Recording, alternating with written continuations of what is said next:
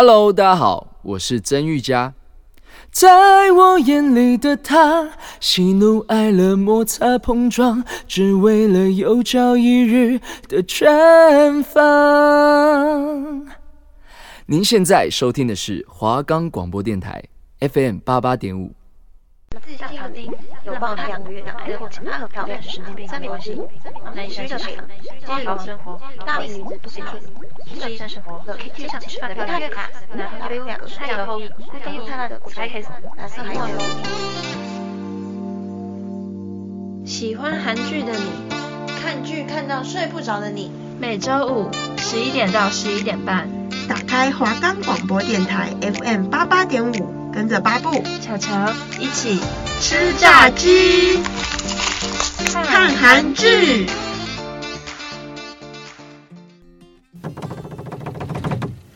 阿妞，欢迎收听吃炸鸡、看韩剧。我是巧巧，我是巴布。今天呢，要和大家分享一部韩剧，叫做《隧道》。不过在分享隧道之前呀，要跟大家讲一下它故事的基底，因为它是以用一个韩国三大悬案之一，就是华城连续杀人案件来，就是来作为故事背景。我们就要先来分享一下华城连续杀人案件的一些故事。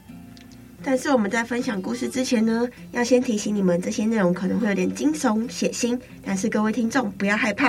好，来我们来讲解一下华城杀人案件的事件。这个案件算是韩国历史上呃警察第一个建立的连续杀人事件。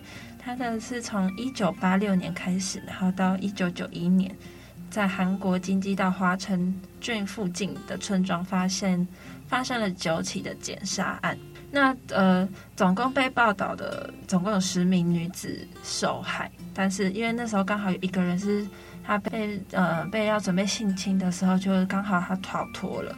那剩下九名都是被奸杀的。行凶的过程呢，几乎都是先绑架，然后再强奸，然后最后再用可能是丝袜或是什么的东西勒毙自己。那因为他这出这个最后一个案件已经在二零一六年的时候，法律的追诉期就是已经过了。但是呢，在去年九月。有一个重大的发现，就是可能因为是悬案吧，所以我觉得警方就是锲而不舍，还是有想要找出真凶。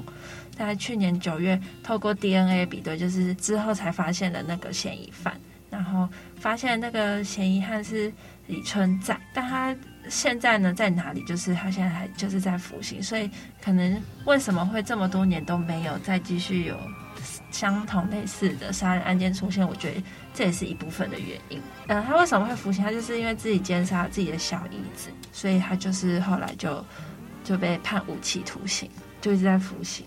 然后他自己后来也承认说，这些华城连续杀案都案件都是他做的。所以他算是在服刑了之后才被发现，就是杀人案件。对对对对，因为他刚好就是他那时候没有被听说我呃，我看网络上的报道说他那时候。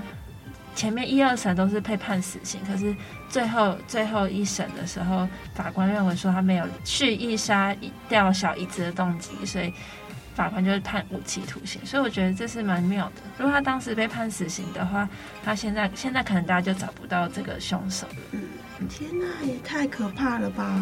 对啊，那我们就先来讲一下华城杀人案，总共十起的案件大概是怎么样？那我们第一个案件呢？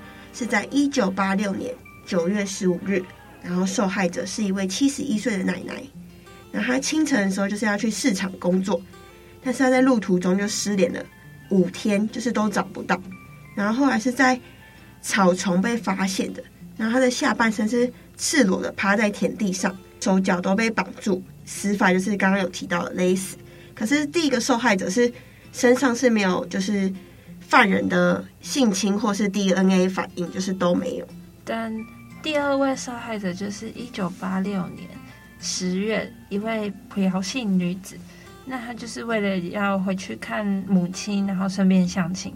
那在回家的途中准备搭巴士，然后遇害，胸口有四处螺丝起子造成的伤口。那他最后也是因为性侵然后勒死。他那时候就是为什就是有被反经历反应。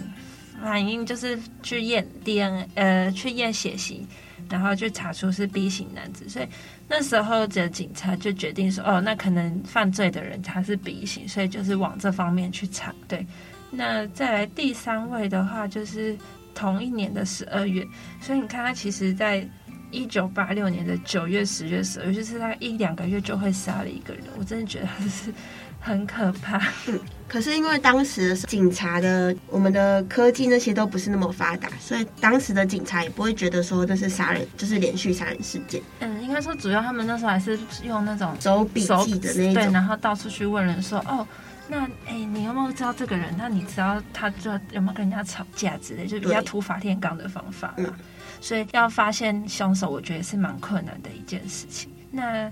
呃，第三位这位权势妇人，在就是下公车回家不到一百公尺的路上遇害。那他是最晚被发现的事情，还是隔了差不多四个月吧，才发才被找到他的尸体。那他尸体一样的话，就是就是被他的双手的衬衫绑住，然后用丝袜勒死。第四位则是过了两天，就是那位权势夫人十二月十号的发生那件事之后，过了两天，十二月十二日。他就是这个最后第四位受害者，也是在回家的途中遇害。然后他是过了一个礼拜之后，尸体就被发现。然后他的双手一样是被衬衫绑住，是被丝袜勒死的。他的尸体呢，这次就是有被破坏的痕迹。那他们的死法都是一样，就是双手双脚会先被绑住，然后都是用勒死的方式。那第五位的话，就是隔年一月十号，一个十八岁的学生。也是放学路途中，然后走在田埂中就消失，然后后来被发现是呃尸体被发现在在稻草堆中。那他的死，他就是被围巾勒死，所以我觉得他的共同点就是被围巾啊、丝袜啊或是什么的衣物等等。对对对，而且。我觉得犯人很厉害的是，他就是他不会用他不会用自己的工具，他会用现有的，就是死死者死者尸体尸体上面的工具上面，嗯、然后去做一个去做破坏性，去做一个勒死，就是去把他杀死的这个动作。嗯、但是这边他就有一些就是证据，就是他唯一的呃唯一的证据就是他们怎么查，就是查到他是 B 型的，所以他们就觉得哦，这个男生一定是 B 型的。后来在这就是第五个第五个被发现之后呢，就是警察才开始有一点线索的连接，就觉得哎，怎么这这几个唯一的就是共共同点都是先被勒死，然后可能有被性侵，警察才觉得说，哎，这会不会是一个连续杀人案的开始？就是因为第五个的尸体之后，才开始动员全部的警察调查，就是调查这件事情，但是一直都没有抓到这位犯人。那。就差不多停了四个月调查，就第六位被害者是在五月，那他那就大概可能就是可能是因为那时候就是有有扩大搜查，所以可能我我猜啊，杀人呃那个那个那个什么嫌犯嫌犯呃算嫌犯，反正就是那个嫌犯，他觉得有点害怕，所以他就可能就停了四个月。那他在第六位受害者是在五月的时候，一个主妇要出门就是下班了，然后还要。呃，老公下班了，可能还没回家，然后外面可能又飘着小雨，那主妇就是带着伞要准备去嗯、公车站接老公这样子。可是老公下车之后却没有发现他，所以就赶快去就赶快去找那个老婆在哪里。可是后来发现还是就最后就是没有没有得到太大的好消息，而就是死亡了这样子。那他一样就是被勒死，然后这是旁边就是留下一个二十四点五公分的脚印。可是发现了精液的那个血型竟然是 A 型，所以那时候警察会觉得说，哦，可能会有共犯的存在，所以他们那时候就赶快赶紧扩大搜查。但是以如果嫌犯是男生的话，他的脚印怎么会二十四点五公分而已？嗯，可能他长本身长得比较小只吧。哦，哦，对了，不过听说我还有就是听说一件事，就是可能。那个精液啊的那个 DNA 有可能是那个老婆的老公的哦，因为听老公本人是 A 型，所以我觉得，因为其实对于精液去判用血型去判断一个人，其实会蛮去判断一个嫌疑犯是蛮比较没那么精准的，因为血型其实有可能会去血液有可能会去掺杂到别人，嗯，别别的那种液体啊或是体液什么的，所以可能都会有别的型。就是 A 型 O 型出现。嗯，对。之后又过了四个月，然后就出现第七位受害者。这位受害者呢，是在一九八八年的九月，然后也是一位主妇。那她最那时候可能是觉得，哦，好像就是这件事情就是又平静了一阵子，然后就想说，那应该可以就是安心的，我可以慢慢的走回家。对，然后他就绕了一个山路，但是呢，他还没回到家之后，人就不见，也是失踪了。然后呢，最后被发现的时候呢，也是一样的手法，就是一样是被双手一样是被绑住，然后被勒死。但是唯一不同的地方就是，这个主妇呢，下体他被犯人他吃完桃子的那个籽，他把它塞到那个妇人的下体，嗯，然后就觉得，就是你怎么想也觉得这个犯人是不是已经开始有点神，就是精神已经错乱，然后有点走火入魔，对，他已经是不正常的，我真的觉得超恶心的哎，就我觉得超可怕。然后因此在那个时候呢，就是就有被。被冠上恶魔的这个称号，我真的觉得他可能比恶魔还要可怕。对啊，然后接下来又过了十四个月，就是大概一年两个月之后，才呃又有一名十三岁的学生回家的途中被性侵，然后被杀害。他好像我记得他好像从。不知道第几个尸体，他就开始会破坏尸体的样貌，然后还有他的下体什么的，我就觉得天哪，真的是超级恶，是一个很病态的人。对，那最后在一九九一年四月的时候，有一个全姓女子回家途中被拖走，然后被丝袜勒死，尸体身上依旧有 B 型的精液反应。所以那时候警方都觉得说，啊，这十起案件都是同一个人，然后可能就是一个 B 型的男子。那我刚刚之所以说，呃，尸体他们 B 型是不不一定是可以确定犯案的人是谁的原因，是因为后来李春在的血型，你猜是什么型？难道不是 B 型？不是 B 型。真的假的？对，李春在的那个血型是 O 型，所以我才说，我才说血型不一定是因为可能还会染到其他人的血液啊什么，嗯、只是刚好可能有一两起的一两三起的案件的那个测到的血型都是 B 型，所以大家都会以 B 型的那个方向方向去做调查。那当时的警察，我觉得调查方向全部错了吗？但可能因为他们那时候的科技也没到那么进步，你看现在看三十三十年前我们都还没出生，不是啊，三十年前的那种调查手法就是比较土法炼钢嘛，嗯、那所以能我觉得他们能在去年就破案的那个一个很大要件，是因为他们有把证据都完都蛮完整的保留，等到像去年那种科技的重大突突破，他们可以把 DNA。复制、复制再复制，扩大到一个 DNA 序列，然后才找到这个犯人。可是，就算现在破案了，也没办法弥补那些他们家人的。但是，我觉得至少是让人家知道说他杀人、被杀的人是谁。然后现在可能也刚好，因为他在狱中服刑。那他本来是想要考，他那时候一开始出来的时候，他还否认这件事情，因为 DNA 一样，可是。他觉得反正都过了，他想要假释出狱，因为韩国跟台湾一样，都是满你无期徒刑期满二十年，他你就可以可能申请假释。那他那时候可能就是一直在期待有假释的机会。那时候韩国那边就有说哦，就有请心理心理导师，就是那种嗯，狱中好像都会有那种心理辅导员吧，还是什么的，去辅导他，然后就跟他开导，就说你这样其实。DNA 已经确定了，所以你可能再怎么变都没有用。他可能他才自己承认说这些都是他杀的，他而且他做的。他还承认后，他他说他还记得每一起就是他所犯过的。对啊，我真的觉得是超级可怕的。有办法回忆出他从第一个，然后到最后一个所有的事件。我真的是想到我都毛骨悚然，而且我只要我去年，因为我去我蛮关注这个案件的，因为。我蛮喜欢看韩国这种悬疑片，觉得超好看。那时候一出来就马上一直在追新闻，然后还有看人家的分析报道。然后我每次看完，我常常一个人晚上回 一个人晚上的时候，晚上回家走路的时候，我都觉得很可怕，很怕哪一天我就不见了。我真的很害怕哪一天我真的在走在路上，我就被抓走了。不会啊，我觉得我们台湾的治安还算安全，就是真的蛮好的，跟国外比起来。比较好，但还是还是要小心呐，不是说哦，我觉得很安全，所以我们就可以完全没有那个警惕性。毕竟，其实台湾近年也是发生蛮多随机杀人案件，我也是心怕怕。还有之前当年就是白冰冰她女儿的事件，哦对啊，那时候也是，就整个台湾也是很恐慌，对。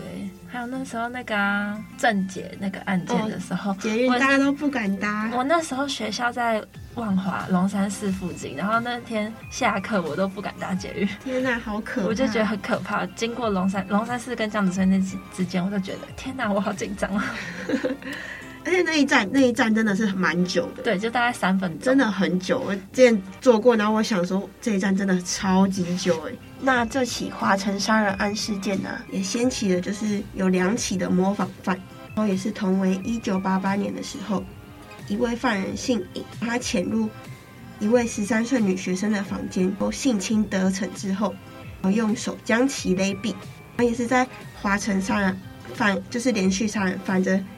这五年间唯一抓到的一名凶杀了，就是凶手，他是去模仿就是杀人事件这样。嗯、他的动机就是他虽然就是这件事情跟华城杀案无关，但是因为手法有点相像，所以就被认为是模仿犯之一。然后后来在一九九六年也发生了一件就是类似的手法，然后最后被调查出来之后也是就是强奸，就是先奸后杀。天哪！然后最后也是被认为是模仿犯罪，就是他的犯罪人跟华城杀人案的人也是不，手法不太一样。对，但是就是去模仿这件事情。嗯，嗯，其实我觉得像这种连续杀人案件，真的是会让人会有那种模仿的心态，因为新闻有时候会一直报，然后可能别人就是会去看了，然后说哦，好像我也可以这样做，我也想试试看。嗯，真正是一个很不好的。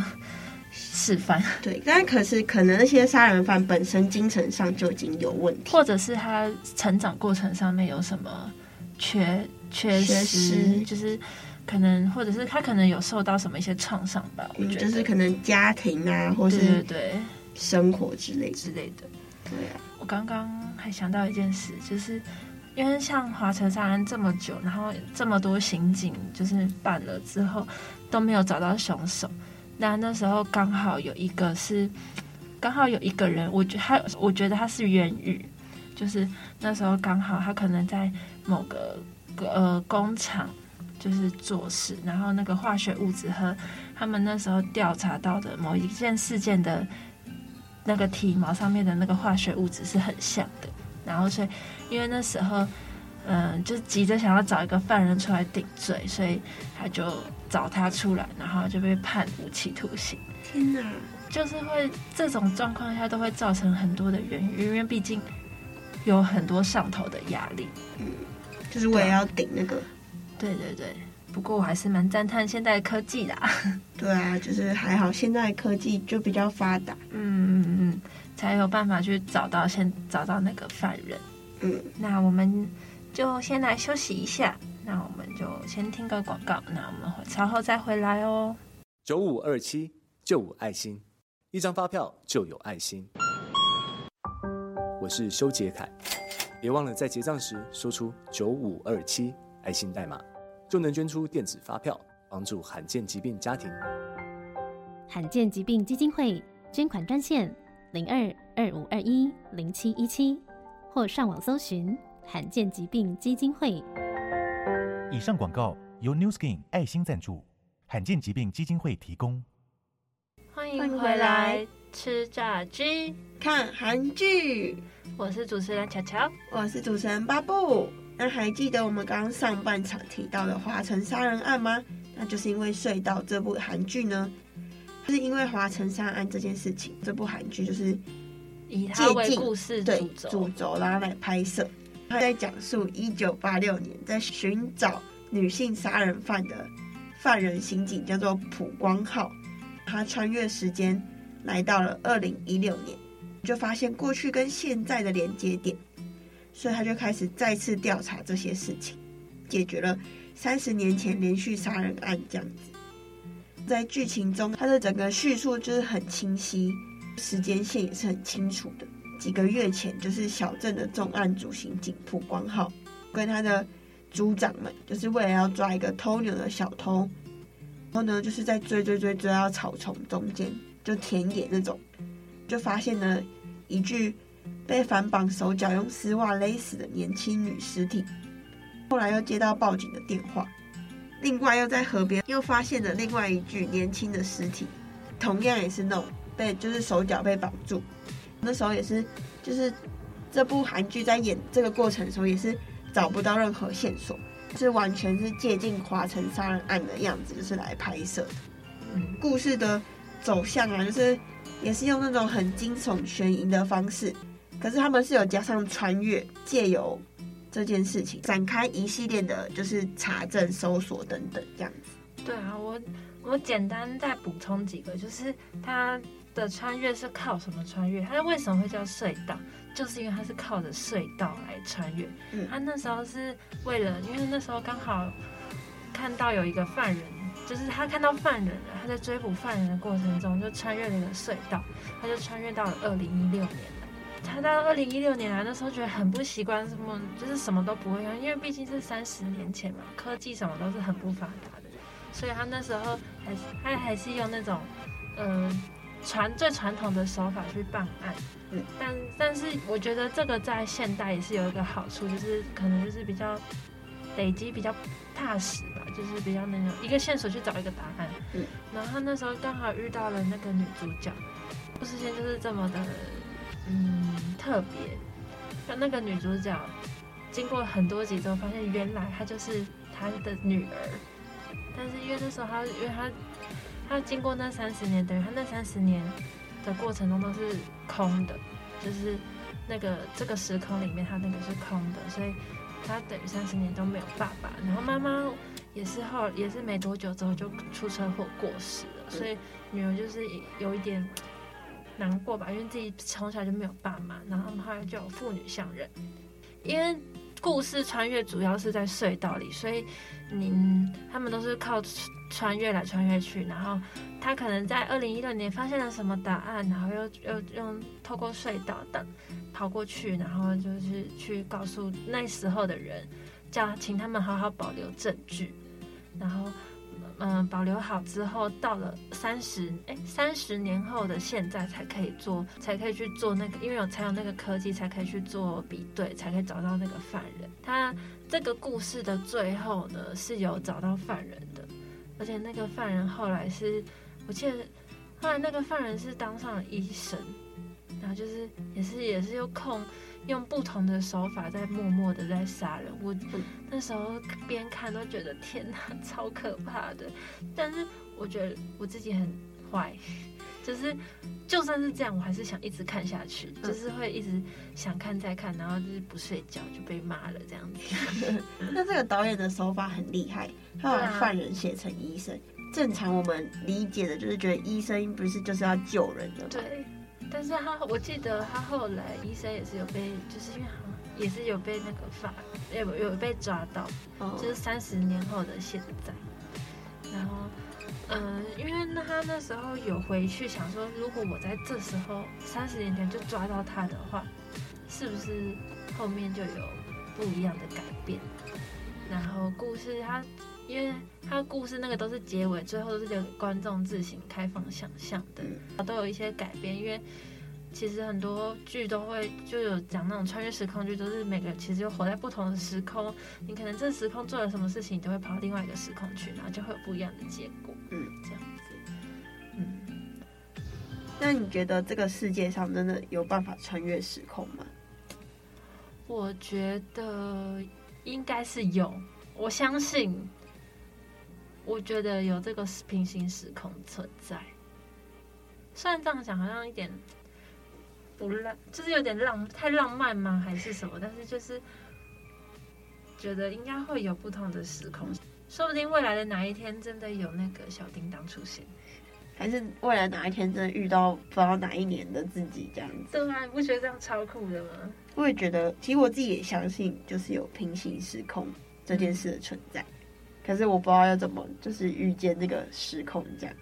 嗯，可能真的要等到我们都老了，说不定那天就出现了。可能四十五十年后，你看那时候我们才六七十岁啊，好老。遇到年轻的自己。对啊，那感感觉真的蛮奇妙的。对啊。那如果有一天你真的未来，然后遇到了以前的自己，那你会想跟他讲什么？我也想看看遇到什么时候的自己。嗯，好，那如果你四五十岁，然后遇到现在的自己，我会跟他说，现在就是好好的过自己，就是加油。我想，我觉得我想要这样跟他说，然后就算再难过、再痛苦，都是就是值得的。那我想要说，假设现在就有机会，我要问你，可以回去对大学的时候的自己，你会说什么？毕竟我们算是毕业了，对大学时候的自己，对大学时候的自己，你就回首过去的四年，你觉得你想跟他说什么？我会跟他说。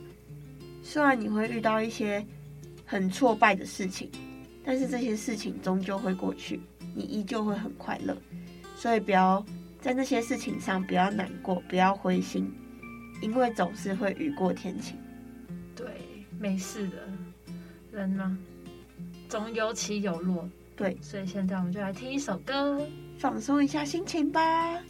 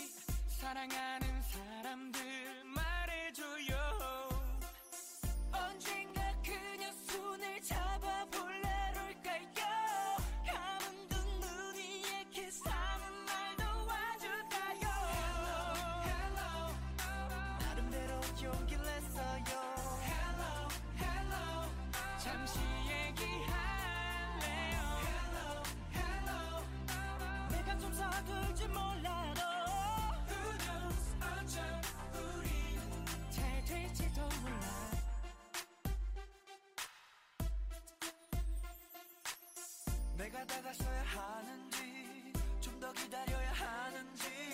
모두 다른 말을 하는 게 더 어려워. 보기보다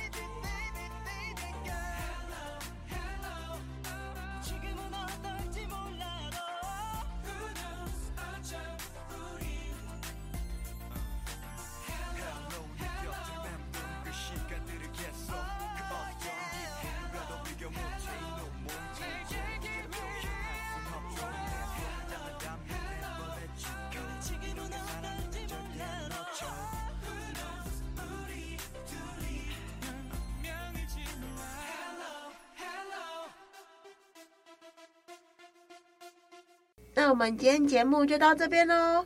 如果想知道更多韩剧的讯息，下周五十一点到十一点半，记得准时收听华冈广播电台 FM 八八点五，吃炸鸡看韩剧，爱你哦，爱你哦。